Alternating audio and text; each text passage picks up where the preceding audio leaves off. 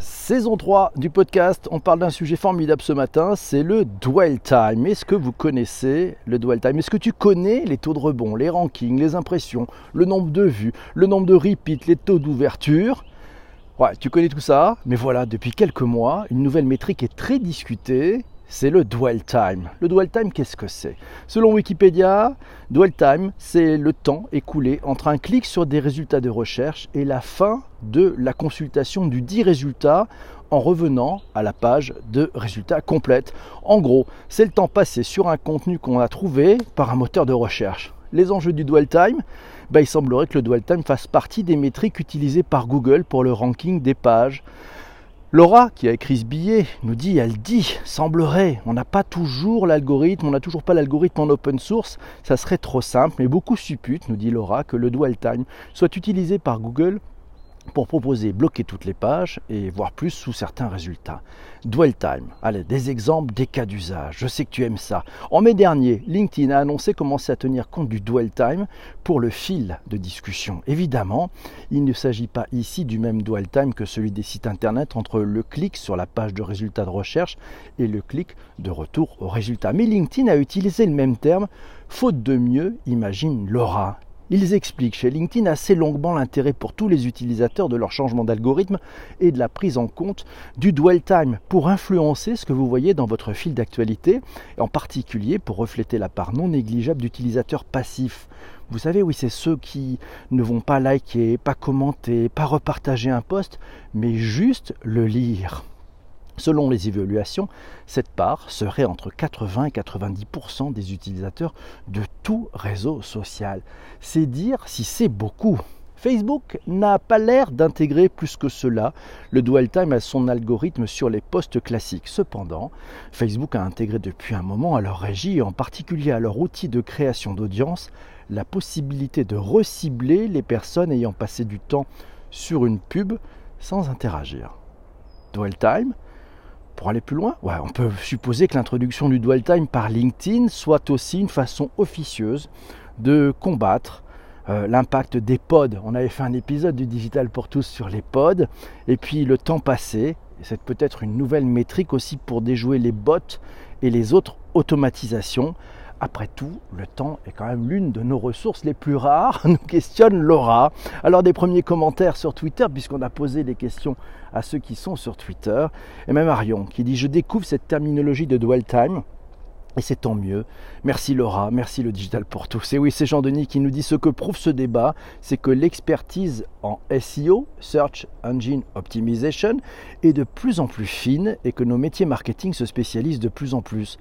Soit vous avez un expert dans vos équipes et il faut, soit il faut externaliser cette fonction. Il n'y a pas de place pour l'entre-deux, nous signale Jean-Denis. C'est sur le sujet de dwell time.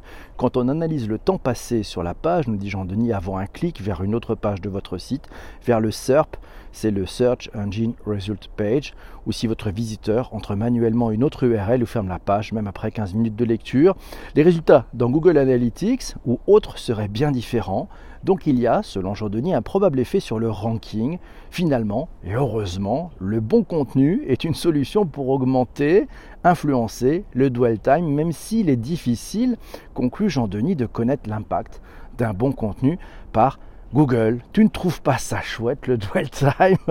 On est bien loin des seuls outils de mesure qui s'arrêtent au nombre de vues, au nombre de likes, au nombre de partages, qui finalement ne veulent peut-être pas dire grand-chose et il faudrait peut-être prévenir du boss qui pose toujours la question alors on a fait combien de vues? Est-ce que ça serait ça l'ultime métrix Ça serait le temps passé finalement Qui sait? Peut-être, peut-être. Bonjour à Coralie qui vient de nous rejoindre ce matin. Et eh bien ça fait plaisir de vous retrouver, vous tous. Alors tiens, c'est Isabelle qui nous le dit. Ça me rappelle une conférence donnée par John Miller. Ouais, c'est la plateforme Engagio pour l'Advanced Based Marketing. On en parlera probablement de l'Advanced Based Marketing. À l'Inbound 2019, euh, Boston, qui présentait entre autres, nous dit Isabelle, le scoring basé sur le temps pour évaluer l'engagement d'un prospect. Ce temps consacré au contenu, mais aussi le temps passé par un commercial, par exemple, concernant le dwell time, poursuit Isabelle. Sur LinkedIn, elle s'interroge sur le formatage qu'il semble faire naître dans la création des postes. A priori, des résultats positifs pour ceux qui adoptent une certaine façon de publier, mais pour elle, pour Isabelle, le sentiment de manquer parfois d'authenticité et peut-être se fait peut-être là. Alors moi, qu'est-ce que j'en pense? Ben, Je trouve que cet indicateur est pertinent. Il mesure le temps passé. C'est selon moi un gage d'intérêt. Euh, vous voyez, une sorte de récompense qui est donnée par ceux qui passent ce temps à lire, à regarder, à écouter Ouais, ceux qui passent ce temps à lire, à regarder, à écouter le contenu construit et proposé par un rédacteur, par un vidéaste, par un podcasteur, c'est peut-être selon moi une sorte de feedback. Et comme tu le sais, feedback is a gift. Et oui, c'est un cadeau. Donc le feedback du temps qu'on va y passer, c'est peut-être aussi une façon de récompenser celui qui a pris du temps à écrire les choses. Ouais, c'est une... Alors si, on ne trouve pas ça intéressant, bon, on s'en va. Mais le temps passé est une façon pour lui de mesurer l'intérêt qu'il a su générer chez les uns et les autres. Prochain indicateur, selon moi, qui devrait avoir encore plus de sens, le nombre et surtout la qualité des conversations qu'un sujet génère. Preuve s'il en est que les lecteurs ont bien lu le message et réagissent. Ouais, c'est peut-être la meilleure des preuves. Hein. Ils ont lu et ils réagissent. Sinon, à quoi ça servirait que du croc se décarcasse, comme dirait l'autre? Et puis la conclusion, la conclusion. Ah tiens, c'est Jean-Denis Dweltham, le vrai métro, le plus proche du réel, le Matrix le plus proche du réel, nous signale Jean-Emmanuel. Et c'est Olivier qui nous dit l'obligation de mettre les tags de Google Analytics sur tous les sites pour pouvoir mesurer les choses. C'est bien sûr le mot de la fin. Le mot de la fin, on va le donner, on va le donner euh, à notre amie Isabelle, qui nous a dit, eh bien, ce qui compte vraiment, est-ce que c'est pas l'interaction humaine et les conversations qui naissent après tout ça? Oui, peut-être que ce qui compte le plus, ce sont les conversations qui naissent après tout ça. Dwell time, nous signale Isabelle, les marchés sont des conversations. Et ça, ça devrait vous rappeler le clustren manifesto. Merci beaucoup à vous tous. Cet épisode est maintenant terminé sur les plateformes de balado-diffusion.